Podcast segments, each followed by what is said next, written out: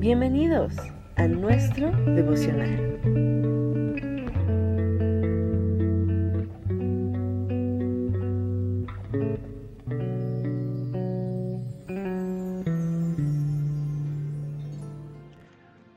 Hola, muy buen día.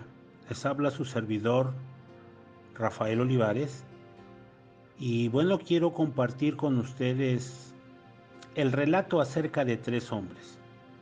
Esto basado en la tercera epístola del apóstol Juan, en su capítulo 1, donde a la letra dice, voy a tratar de abreviarlo, ¿ok? El anciano Agallo, el amado a quien amo en la verdad. Amado, yo deseo que tú seas prosperado en todas las cosas y que tengas salud, así como prospera tu alma pues mucho me regocijé cuando vinieron los hermanos y dieron testimonio de tu verdad, de cómo andas en la verdad. Hasta ahí quiero retomar en el día de hoy y mencionar que la tercera epístola de Juan fue escrita a un hombre cristiano acerca de cómo debía atender a los verdaderos maestros que viajaban de sitio en sitio proclamando la palabra de Dios. Es por eso que eh, hallamos un contraste y mucha semejanza en las dos epístolas que vienen de puño y letra de Juan. El tema de esta epístola nos habla del deber que tenemos los creyentes de mostrar amor y hospitalidad dentro de los límites de la fidelidad. Esta tercera epístola de Juan nos muestra algo acerca de diversas personalidades dentro de la iglesia que hasta el día de hoy se encuentran. Por eso es que hoy hablaremos de estos tres hombres. Probablemente en, este, en, esta, en esta cápsula no podremos hablar de los tres, pero eh, la epístola habla de tres hombres, Gallo, Diótrefes y Demetrio. Estos tres hombres son como tres clases diferentes de cristianos que se encuentran en la iglesia durante cualquier época. Por ejemplo, el primero, un hombre llamado Gallo. Vemos que el apóstol Juan le dirige esta carta en un tono cálido y amistoso.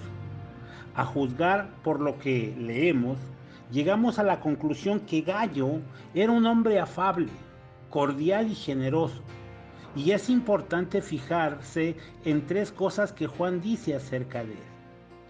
Lo primero que Juan dice, y que creo que es lo más importante de este día, es que eh, Gallo era un hombre que tenía un alma fuerte. Y eso es lo que hizo que Juan sintiese un profundo aprecio por él. Por eso en tercera de Juan 1.2, el escritor sagrado nos dice, amado, yo deseo que seas prosperado en todas las cosas y que tengas salud, así como prospera tu alma. Juan le está escribiendo a este hombre Gallo y le habla de que el deseo de él es que Gallo tuviera mucha salud y que estuviera eh, eh, saludablemente, físicamente saludable, así como estaba eh, saludablemente, espiritualmente saludable aunque en otras versiones la manera de expresarlo sea un poco diferente, esto que acabamos de leer es lo que nos dice Reina Valera. Pero si vamos a una interpretación más exacta, por ejemplo, en palabra de Dios para todos, tercera de Juan 2.1 nos da la idea más clara. Dice así, estimados hermanos, le pido a Dios, estimado hermano, le pido a Dios que te vaya bien en todo y que tengas buena salud física, así como la tienes espiritualmente. Creo que esas palabras son maravillosas si se le dice a una persona. Ojalá que seas igualmente fuerte en el cuerpo como lo eres en el espíritu. Es lo que Juan está diciendo. Entendemos con este versículo que Gallo era un hombre que espiritualmente era firme, espiritualmente era fuerte, espiritualmente tenía solidez en su convicción, en su creer. Su aspecto físico eh, no sé cuál sea o haya sido el aspecto físico, ¿ok?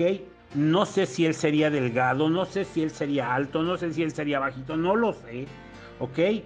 Pero su estado espiritual, el apóstol Juan nos habla de ello, que era un hombre espiritualmente fuerte. Y creo que eso nos enseña mucho. Porque, ¿cómo está nuestra vida espiritual en este momento?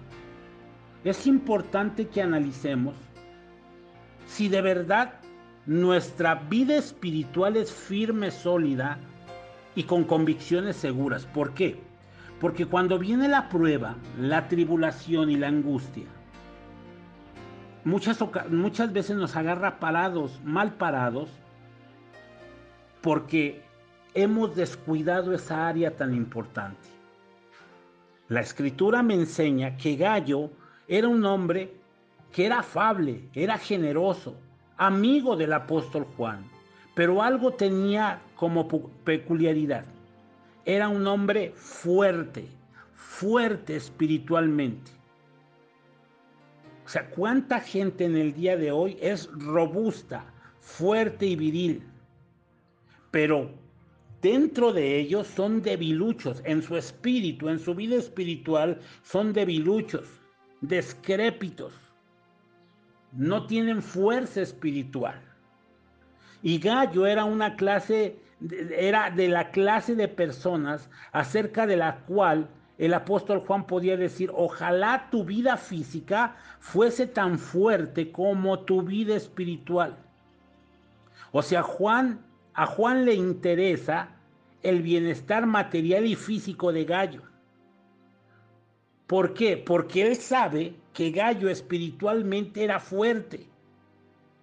Pero él también desea que en los demás aspectos materiales también tuviese bendecido. Pero algo que a mí me llama la atención es eso.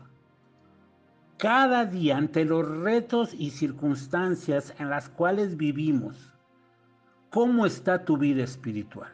¿Cómo está mi vida espiritual? En este mismo momento que tú estás escuchando esta meditación, ¿Cómo está tu vida espiritual? A veces las dudas, las circunstancias y las adversidades que estamos atravesando no son otra cosa que el resultado de nuestra debilidad espiritual, de nuestra falta de búsqueda con Dios, de la falta de fortaleza y energía en nuestra área espiritual. Así que, amado hermano, en este día, de la misma manera que el apóstol Juan deseaba que Gallo estuviera bien físicamente, porque tenía la seguridad de que su vida espiritual era fuerte, yo deseo eso para ti. Que en este día tu vida espiritual sea fuerte, tu vida espiritual esté firme, sólida, pero también tu vida física. Así que yo te dejo esta meditación en tu corazón y si el Señor nos permite, podremos hablar tanto de Diótrefes como de Demetrio. Dios te bendiga, quedo contigo.